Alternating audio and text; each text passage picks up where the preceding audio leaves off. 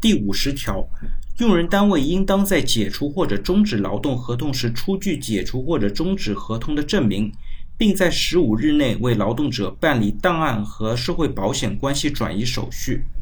劳动者应当按照双方约定办理工作交接。用人单位依照本法有关规定，应当向劳动者支付经济补偿的，在办结工作交接时支付。用人单位对已经解除或者终止劳动合同的文本至少保存两年备查。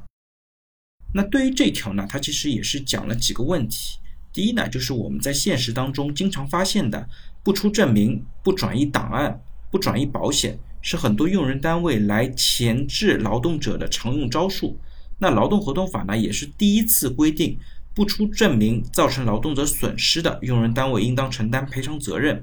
不转移档案也需要受到处罚，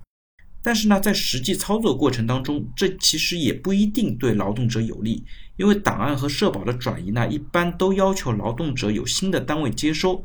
所以呢，是否转移应当考虑到劳动者的意愿，也要结合劳动者的需求。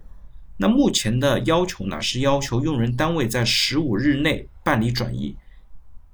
另外呢，这一条也讲了工作交接的相关要求。那工作交接本身是用人单位支付经济补偿金的前置程序。那实践当中呢，我们用人单位也可以在相关的离职的结算单或者离职的流程单当中明确，劳动者必须先办完交接，单位呢才会支付相关的经济补偿和其他的一些费用。